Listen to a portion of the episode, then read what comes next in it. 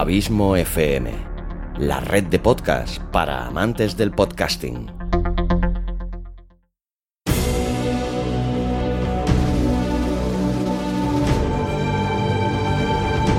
Una producción de Abismo FM y Lorincisus, creada para todos aquellos que quieren disfrutar de su tiempo libre escuchando grandes historias.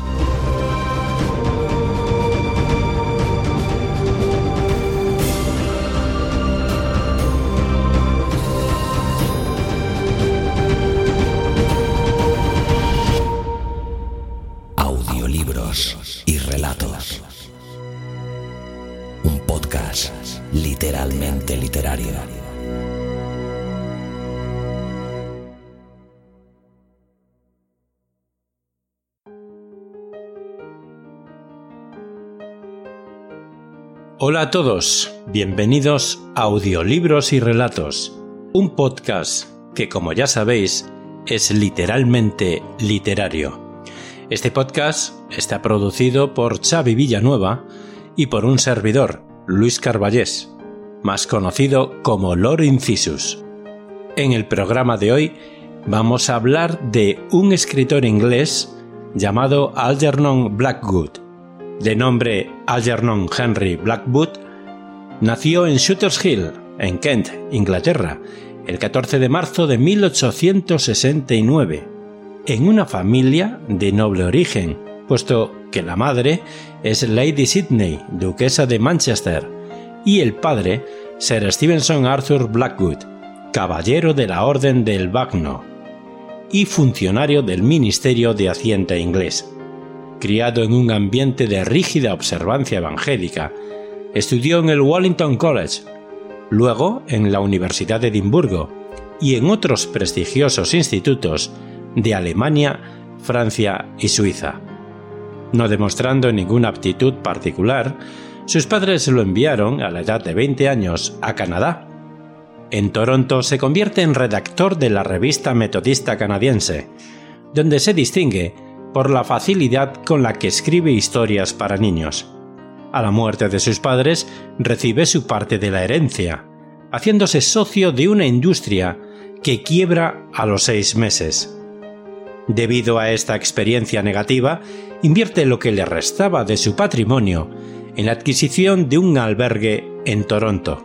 Pero, desgraciadamente, también esta nueva empresa corre la misma suerte de su precedente inversión, y esto lo arruina del todo. Sobrevive cambiando continuamente de residencia y realizando trabajos diversos. Periodista para el Evening News y el Times de Nueva York, comerciante, criador de animales, posadero, buscador de oro, modelo para pintores, obrero, actor teatral, secretario de banquero, en fin, varios, varios oficios en los cuales no consigue levantar cabeza. Pero en 1899, deteniendo por fin su vagabundeo, retorna a Inglaterra e intenta con éxito y con el género del terror su ingreso en la literatura. El suceso que marca un giro en su vida es la afiliación a la Golden Dawn, una sociedad secreta cuya actividad aún hoy no está del todo clara, y de la cual formaron parte, entre otros, Arthur Machen, Bram Stoker, W. Yeats, Rudyard Kipling y Sax Romer. Su continua relación con estos escritores lo empujan a escribir y a buscar frutos en una actividad intelectual en la que hasta aquel momento había estado más pasivo que activo en la adolescencia, el padre le había hecho conocer la literatura oriental, y cuando ya era adulto, había profundizado en la lectura de los clásicos occidentales de misterio. Le bastaron pocos años para ser reconocido como uno de los mayores maestros del género fantástico. Su primer volumen de cuentos, La Casa Vacía y otras historias de fantasmas, aparece en 1906 y tiene una repercusión inmediata la mezcla de elementos fantásticos con elementos realistas, la cuidada descripción de la realidad en la cual ambientaba sus historias, y la habilidad para saber hacer rendir la atmósfera creada fueron la llave de tal éxito, que fue confirmado por sus sucesivas obras. El oyente y otras historias de 1907, John Silence, Físico Extraordinario de 1908, El Valle Perdido y otras historias de 1910, Cuentos de lo Extraordinario y lo Sobrenatural de 1949 y Cuentos de Terror y de lo Desconocido, editada póstumamente en 1965, conteniendo algunos relatos inéditos. Algernon Blackwood murió el 10 de diciembre de 1951. En el relato de hoy, el relato que he elegido para esta semana en este programa, se titula Luces Antiguas. En este relato, el dueño de una casa está a disgusto con la perspectiva exterior de su terreno. Para ello, contrata a un agrimensor, que no es ni más ni menos que algo similar a un topógrafo, quien estudiará el área para talar los árboles que obstruyen dicha perspectiva. El topógrafo decide saltar la cerca que divide el bosque del hogar y se adentra en la floresta. Ahí es testigo de experiencias delirantes. Siente que el bosque lo persigue, dejándolo sin escapatoria. Para este programa he contado con las colaboraciones de Moisés Pérez Asensi y de Miguel Vérez. Moisés Pérez Asensi es un actor de doblaje amateur, colaborador en ficciones sonoras y fan duber. Podéis seguir el trabajo de Moisés en su blog moisésperezasensi.com, también en su canal de YouTube y por supuesto también en Instagram. El usuario de Moisés es arroba peregrino.gris. Miguel Vérez es un actor de teatro. Es un actor de teatro gallego, eh, el cual ha sido, la verdad es que ha sido un verdadero placer trabajar con ambos dos. Y ahora sí, amigos, ahora os dejo con Luces Antiguas, de Algernon Blackwood. Hasta el próximo programa.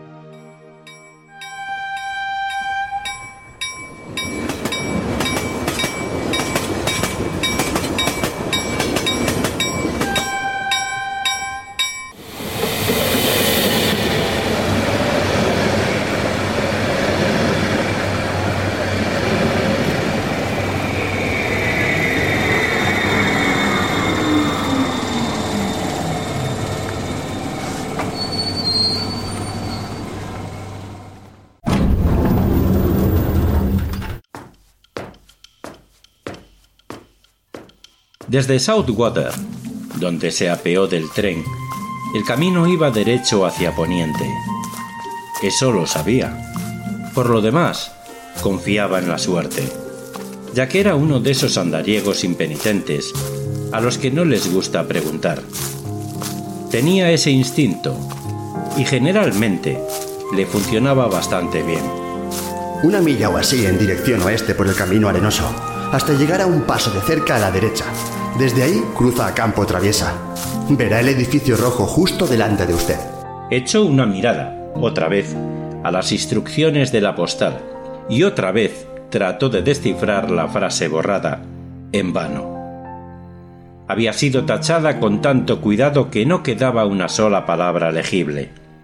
Las frases tachadas en una carta son siempre fascinantes.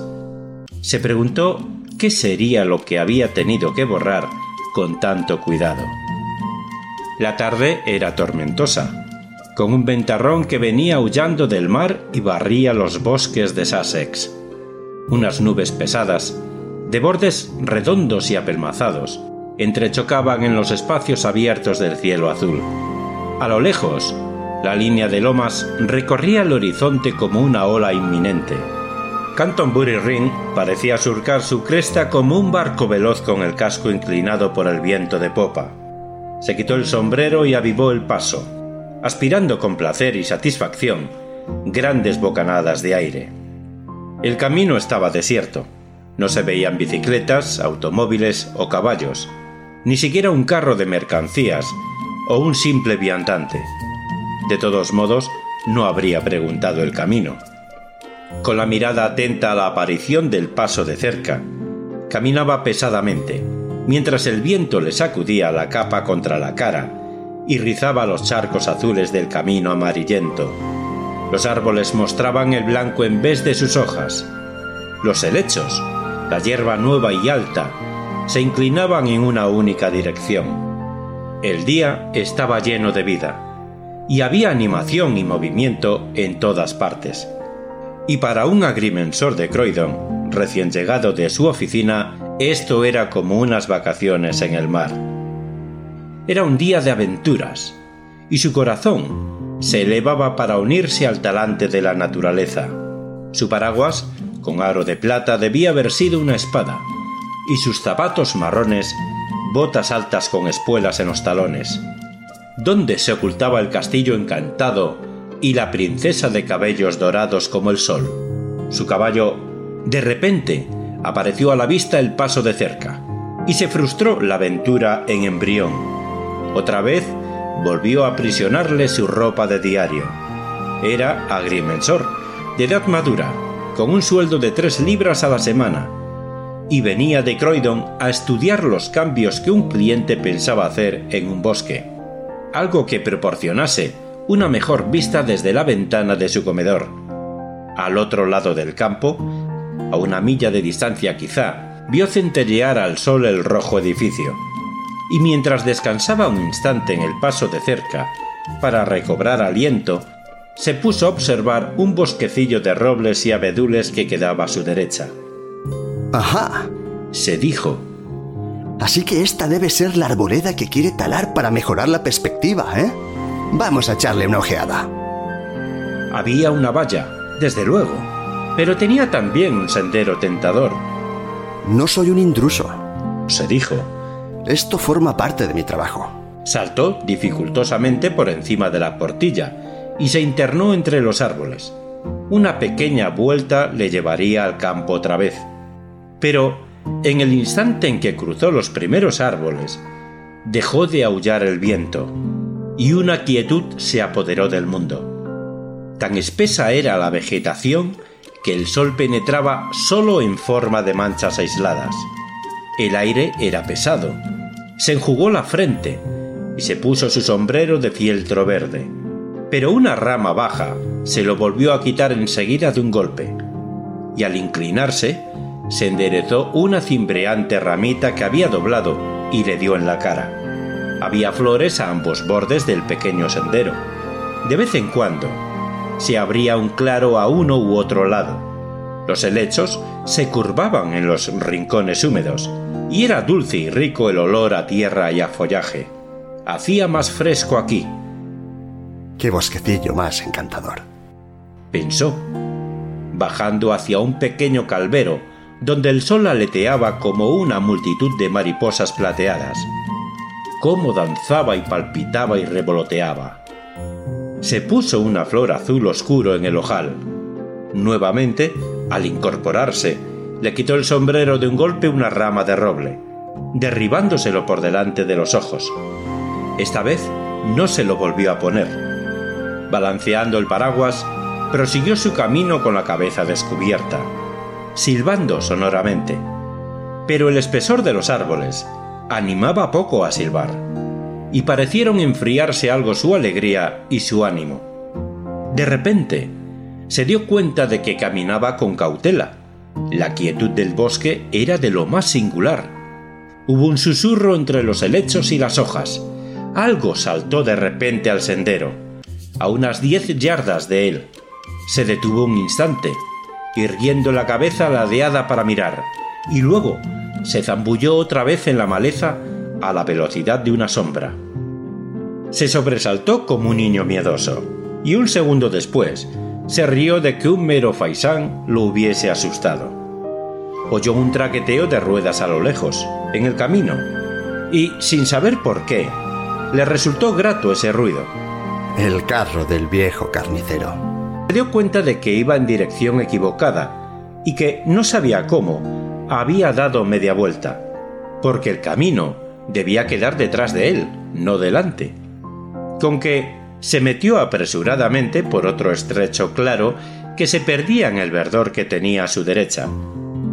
Esta es la dirección, por supuesto, se dijo. Me han debido de despistar los árboles. Y de repente descubrió que estaba junto a la portilla que había saltado para entrar. Había estado andando en círculo. La sorpresa, aquí, se convirtió casi en desconcierto. Vio a un hombre vestido de verde pardo como los guardabosques, apoyado en la valla, dándose pequeños azotes en la pierna con una fusta. Voy a casa del señor Lumsey, explicó el caminante.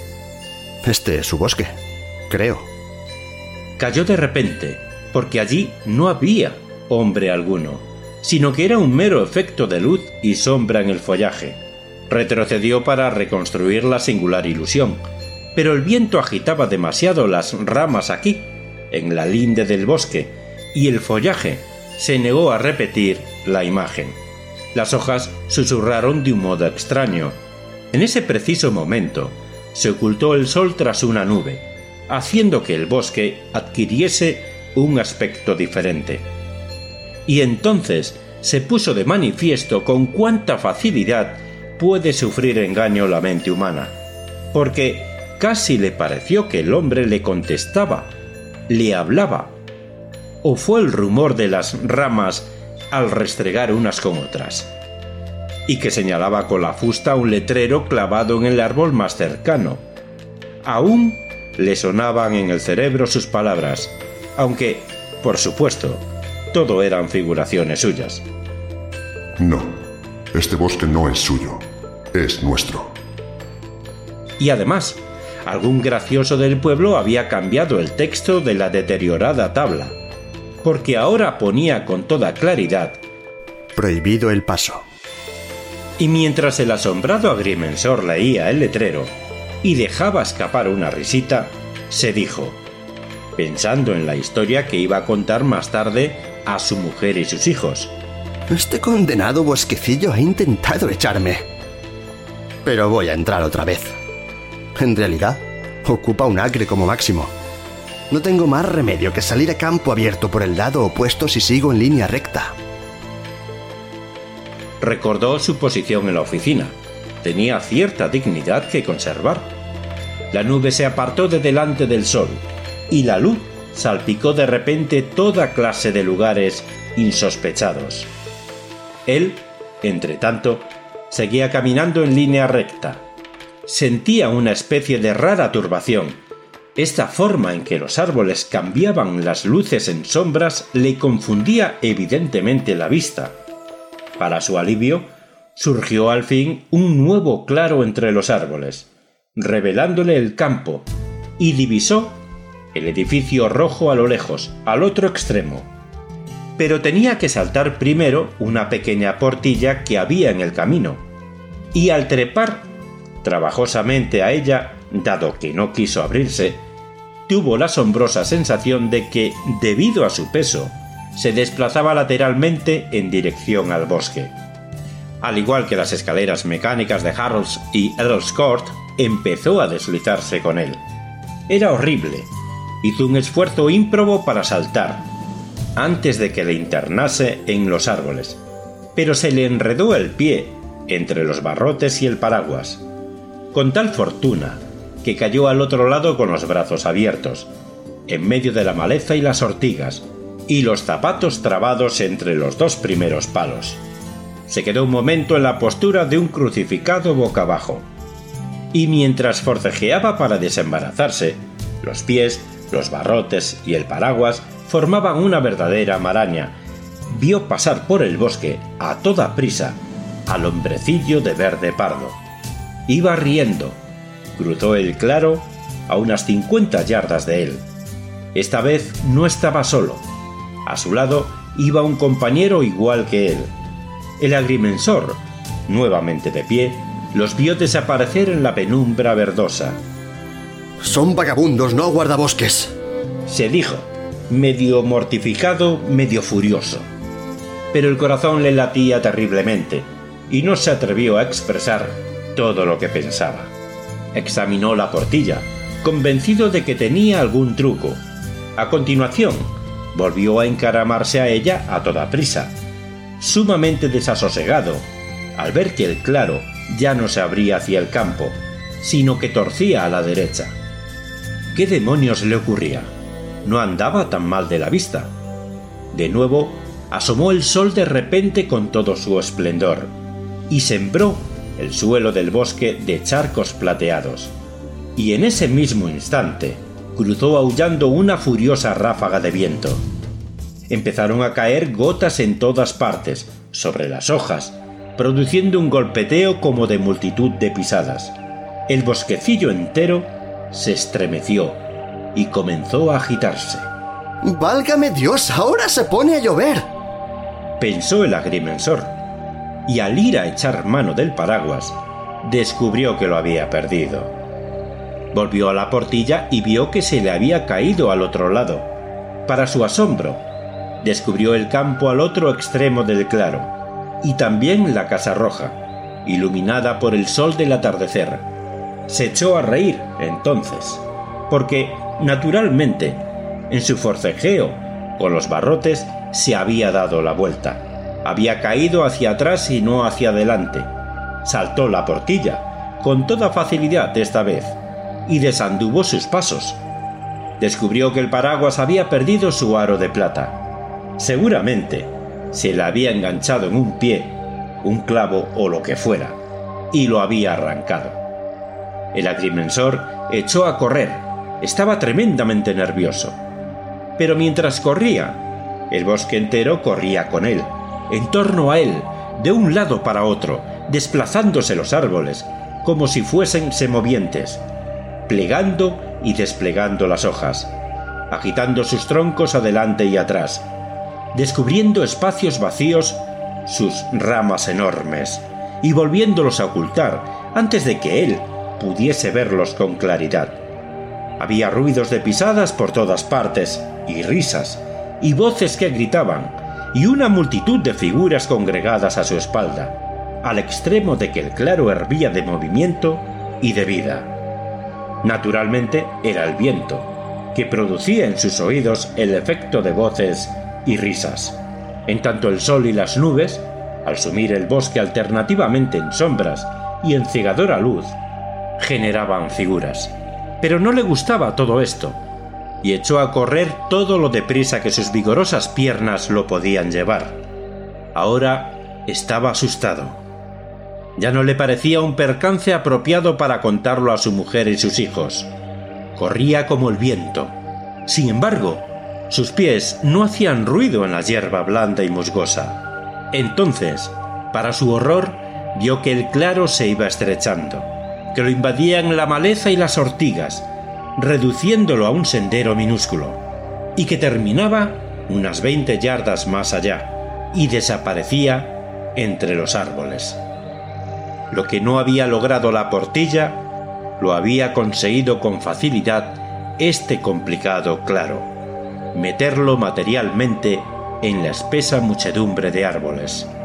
Solo cabía hacer una cosa, dar media vuelta y regresar de nuevo, correr con todas sus fuerzas hacia la vida que venía a su espalda, que lo seguía tan de cerca que casi lo tocaba y lo empujaba. Y eso fue lo que hizo con atropellada valentía.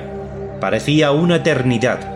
Se volvió con una especie de salto violento, la cabeza baja, los hombros sacados y las manos extendidas delante de la cara. Se lanzó, embistió como un ser acosado en dirección opuesta, por lo que ahora el viento le dio de cara. Dios mío, el claro que había dejado atrás se había cerrado también. No había sendero ninguno. Se dio la vuelta otra vez como un animal acorralado. Buscó con los ojos una salida, un modo de escapar Buscó frenético, jadeante, aterrado hasta el tuétano, pero el follaje lo envolvía.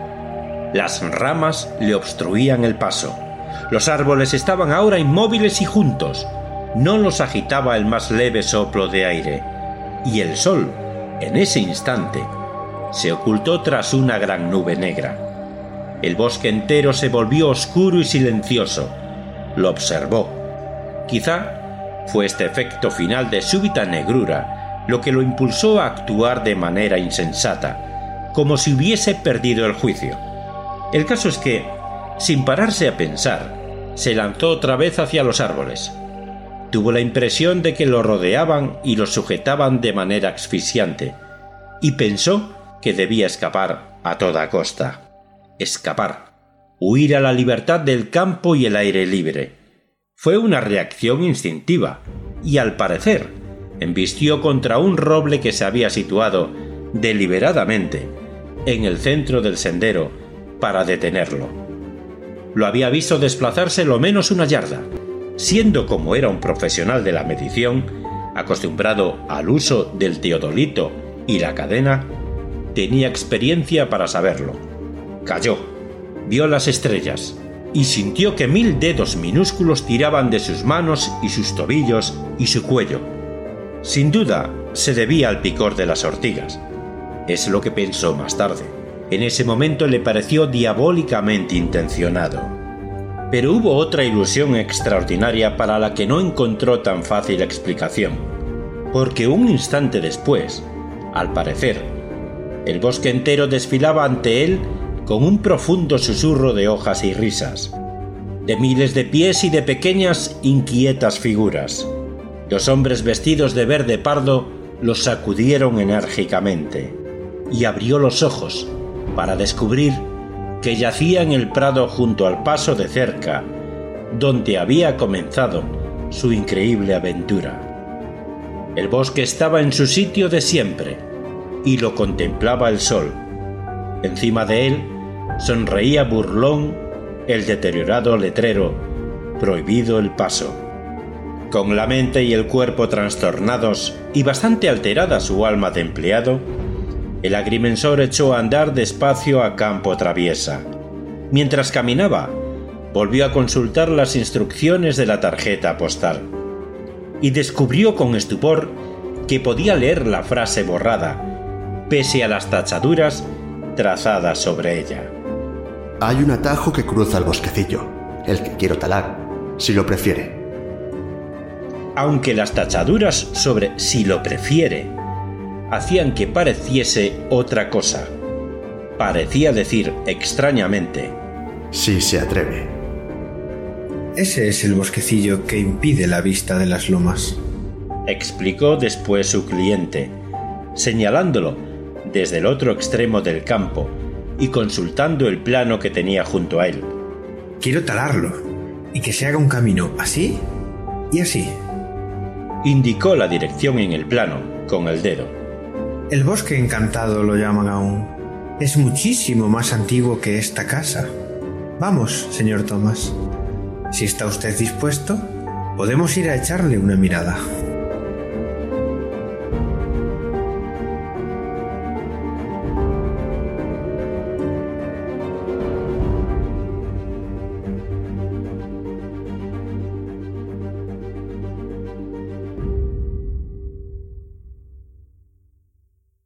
Si te ha gustado el relato, ayúdanos a hacer crecer este proyecto compartiéndolo en tus redes sociales o dejándonos un comentario tanto en el propio podcast como en su correspondiente artículo en la web abismofm.com. Te recomiendo también que te suscribas al podcast sea cual sea la plataforma desde la que nos escuchas. Es totalmente gratuito. Si crees que nuestro proyecto es interesante, déjanos un tweet dándonos tu opinión con el hashtag audiolibros y relatos. Para seguirnos y comentarnos, sugerencias y peticiones, nos encontrarás tanto en Facebook como en Twitter, como Abismo FM y Lorincisus respectivamente. Audiolibros y relatos. Un podcast literalmente literario.